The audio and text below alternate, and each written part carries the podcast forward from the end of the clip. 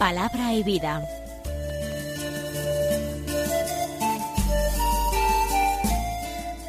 Con el padre Manuel Horta, desde Sevilla.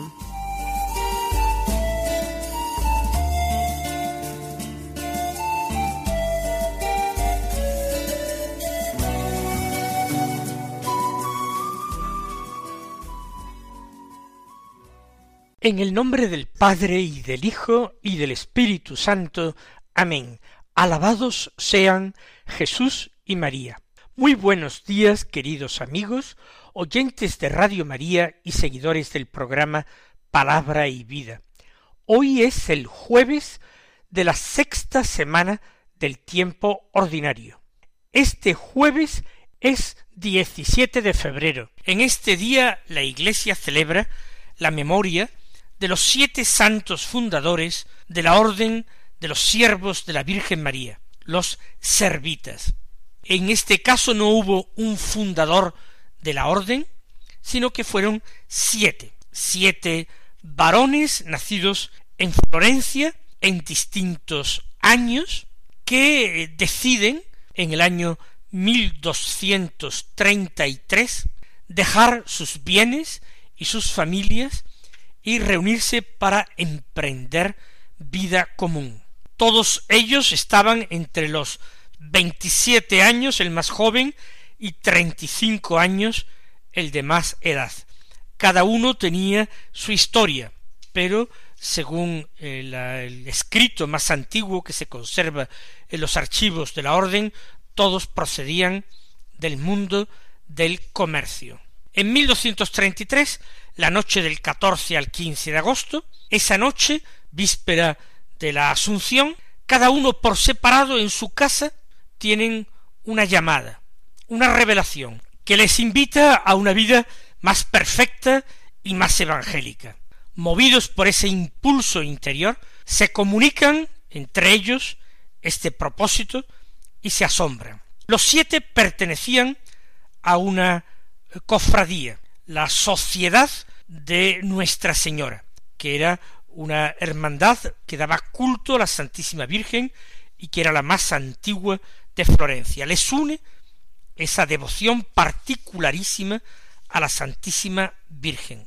Se deciden a poner en práctica su propósito, reparten sus bienes entre los pobres o los ceden a sus familias, visten una túnica sencilla, piden al obispo su permiso y el 8 de septiembre, día de la Natividad de la Virgen de aquel año 1233, comienzan vida común en una casita pobre que les es cedida por una persona que tuvo devoción en hacerlo en un suburbio de Florencia.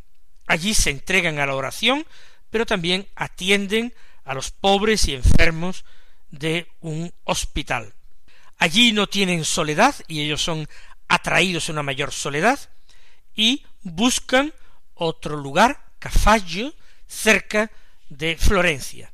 Se instalan en una casa que tiene la cofradía y que les cede a ellos, pero no duran casi nada allí. De tal manera que a principios de 1234, en torno a la fiesta de la Epifanía, ellos deciden retirarse a una mayor soledad, y el obispo y los canónigos de la catedral de Florencia les ofrecen una tierra que tenía el cabildo catedral en el monte Senario, cerca de Florencia, en las afueras.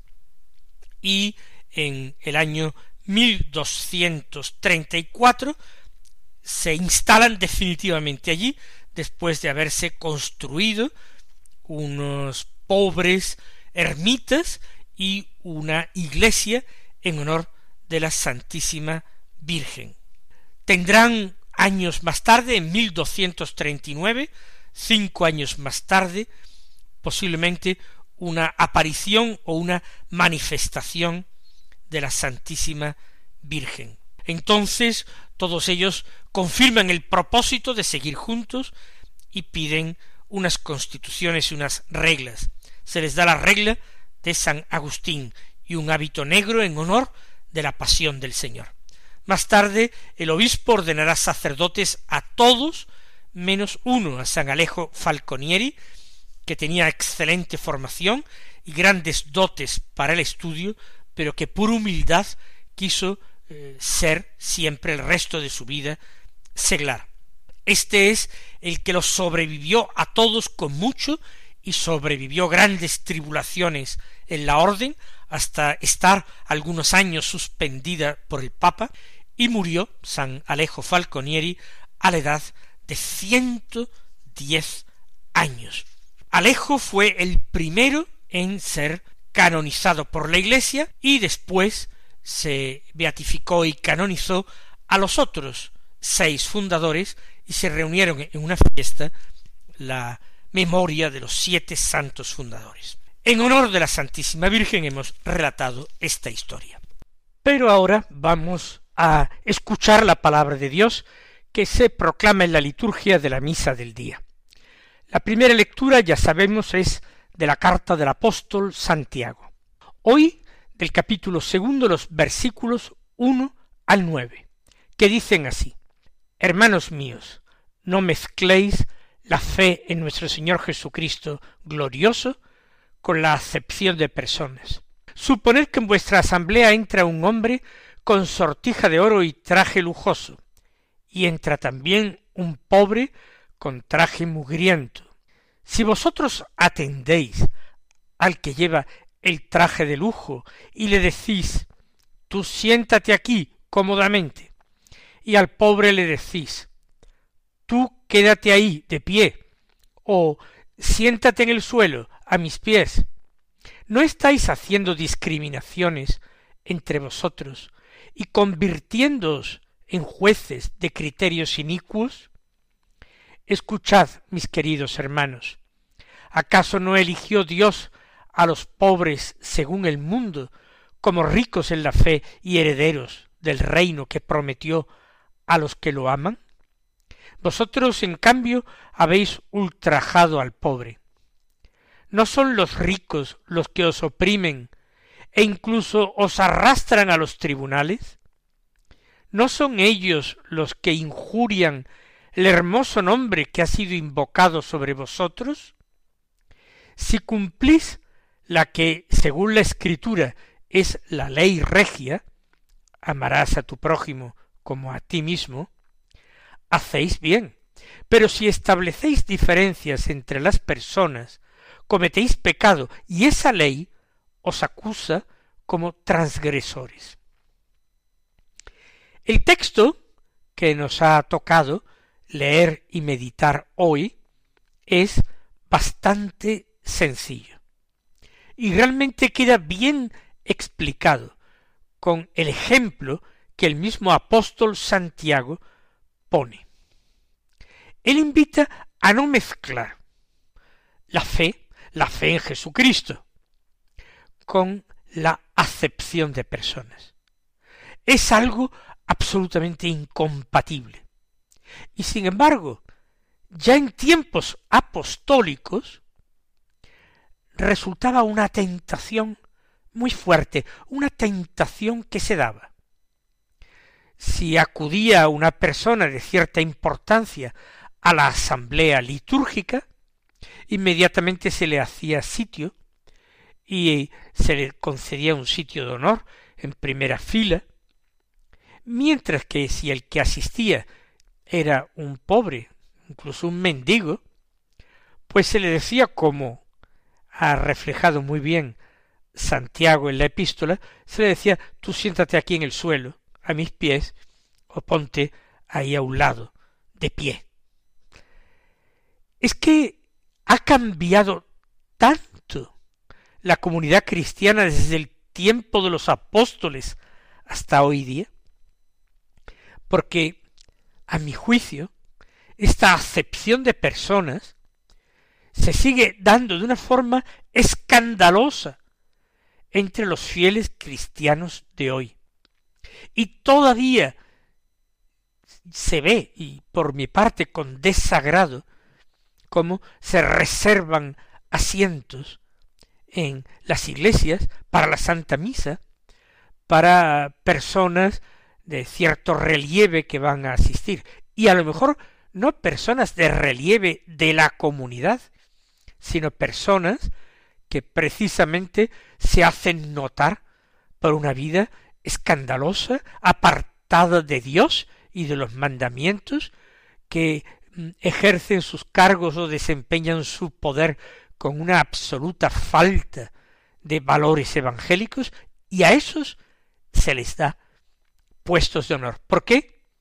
Porque o son ricos en dinero, o son famosos, popularidad, riqueza de fama, o disfrutan de poder que ejercen, y frente a esto, muchos pierden la cabeza y piensan que por tener estas personas más dinero, más poder o más fama, ya son más y deben ser tratadas de forma especial en la Iglesia, que es comunidad de hermanos, cuando precisamente el dinero, el poder y la popularidad, la fama, San Ignacio de Loyola lo llama el vano honor del mundo, la fama, esos tres son precisamente las tres grandes tentaciones del cristiano. Tres realidades que se pueden convertir para algunos en verdaderos ídolos que exigen adoración. Pues no, la fe en Jesucristo glorioso, en Jesucristo resucitado, no se puede mezclar con este tipo de prácticas, porque lo que vamos a celebrar en la Iglesia, porque cuando celebramos la Eucaristía estamos celebrando la Pascua del Señor. Y el primero que con Jesús entró en el reino, en la plenitud del reino, fue precisamente un ladrón, un criminal, que estando colgado de la cruz en el pleno fracaso humano, se atrevió, confió en Jesús y le dijo, acuérdate de mí, Señor, cuando llegues a tu reino. Por eso Santiago, por una parte, contrapone al hombre con sortijas de oro y traje lujoso, con la figura de un pobre con traje mugriento. Si vosotros, que se supone que sois cristianos, o personajes relevantes de esa comunidad, atendéis al que es famoso, rico o poderoso, y en cambio al pobre, al desconocido, eh, le dejamos arrinconado o de pie o sentado en el suelo, estamos actuando justamente con criterios que Santiago llama inicuos, porque no son los del Evangelio.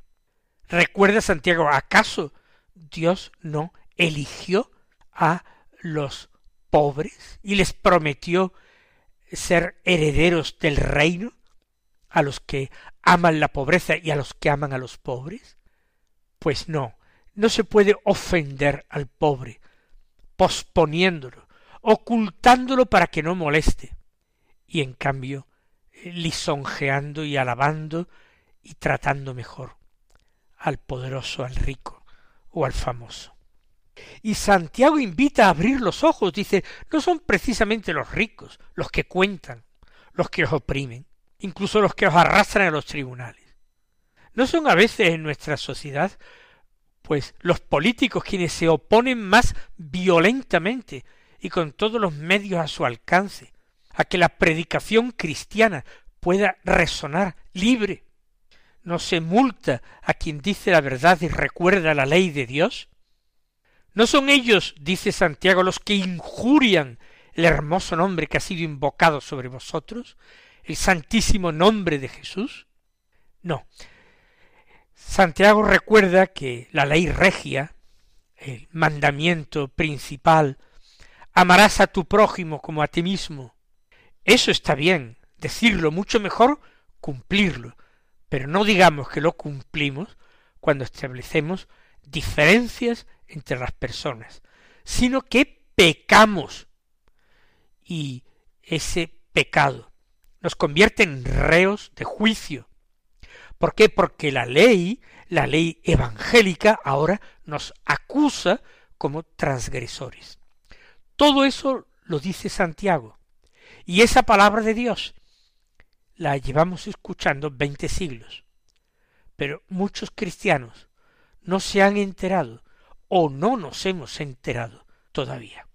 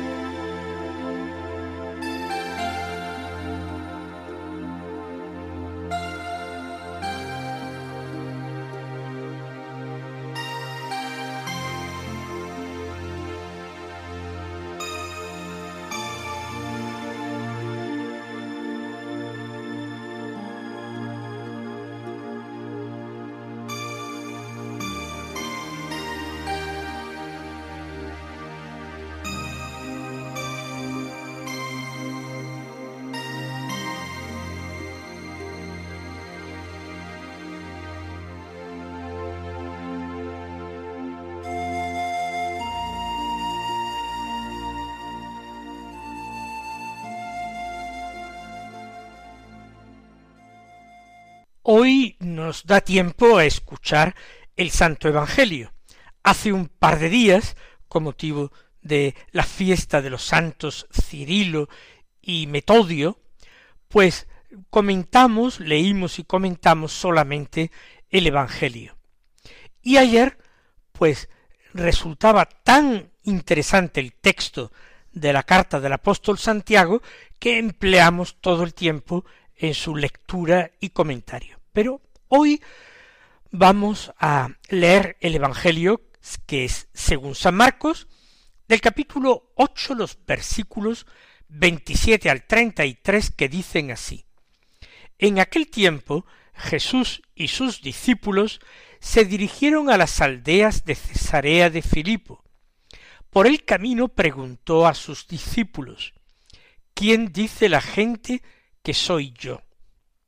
Ellos le contestaron, unos Juan el Bautista, otros Elías y otros uno de los profetas.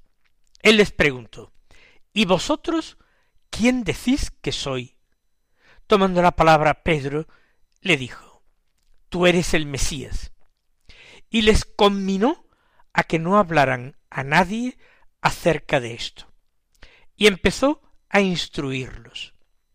El Hijo del Hombre tiene que padecer mucho, ser reprobado por los ancianos, sumos sacerdotes y escribas, ser ejecutado y resucitar a los tres días. Se lo explicaba con toda claridad. Entonces Pedro se lo llevó aparte y se puso a increparlo. Pero él se volvió y mirando a los discípulos increpó a Pedro Ponte detrás de mí, Satanás. Tú piensas como los hombres, no como Dios. Vamos a destacar dos o tres ideas eh, muy interesantes, muy sugerentes, que pueden alimentar y sustentar nuestra oración, nuestras súplicas, nuestra acción de gracias. Jesús con los apóstoles está de nuevo fuera de Palestina, al norte, en las aldeas en torno a Cesarea de Filipo, no confundir con la Cesarea, Cesarea marítima, ¿eh? en, en la costa mediterránea, una ciudad principalmente habitada por gentiles, romanos, griegos, etcétera, no era una ciudad judía, aunque estaba en Palestina. No, César de Filipo está al norte, eh, al interior, y Jesús va a esa región buscando tranquilidad y previendo esta confesión que va a tener lugar. Ya sabemos que el episodio comienza con esa pregunta de Jesús a sus discípulos. Fíjense lo interesante. El Señor muchas veces nos hace grandes revelaciones en el transcurso de la conversación, del diálogo. Recuerden, por ejemplo, a aquella mujer samaritana, a la que Jesús empezó diciéndole dame de beber. Y luego sostuvo con ella un diálogo en el curso del cual la fue guiando hasta la verdad, hasta la verdad que era él mismo, cuando le promete ese agua viva. Bien, Jesús toma esa iniciativa y no nos damos cuenta de que en nuestra oración, que siempre de una manera o de otra, diálogo con el Señor, contacto con el Señor, tiempo pasado con el Señor, es en ese ámbito cuando el Señor quiere hablarnos al corazón, desvelarnos sus secretos, compartir con nosotros sus misterios.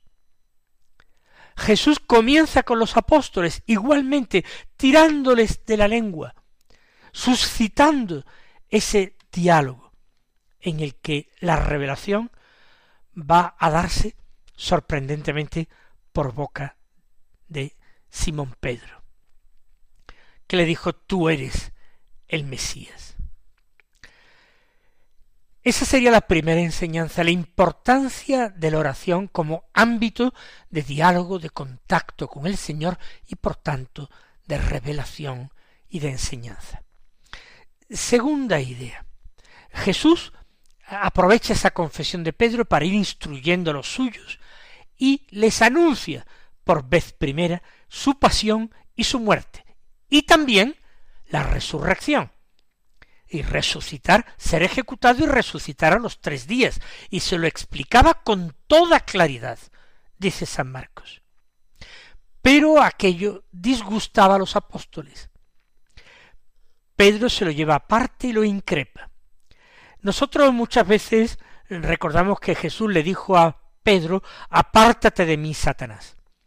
Pero en esta traducción exacta del leccionario de la misa, que es el texto evangélico de la traducción oficial de la Conferencia Episcopal Española, dice ponte detrás de mí, Satanás.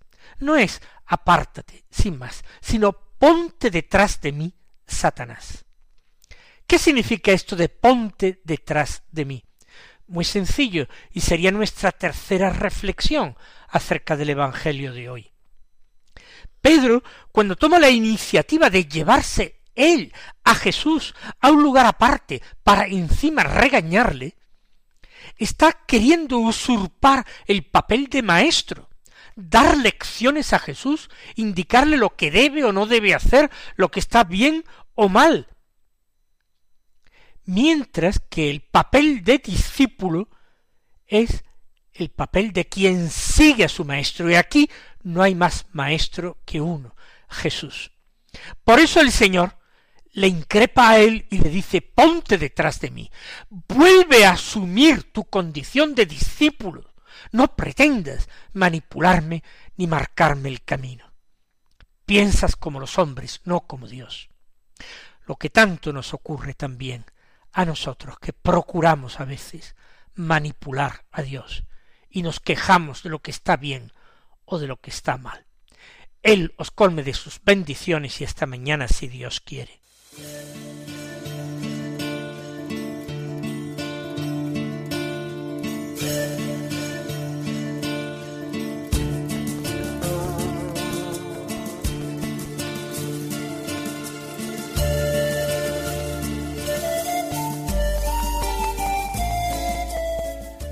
Concluye Palabra y Vida, un programa dirigido desde Sevilla por el Padre Manuel Horta.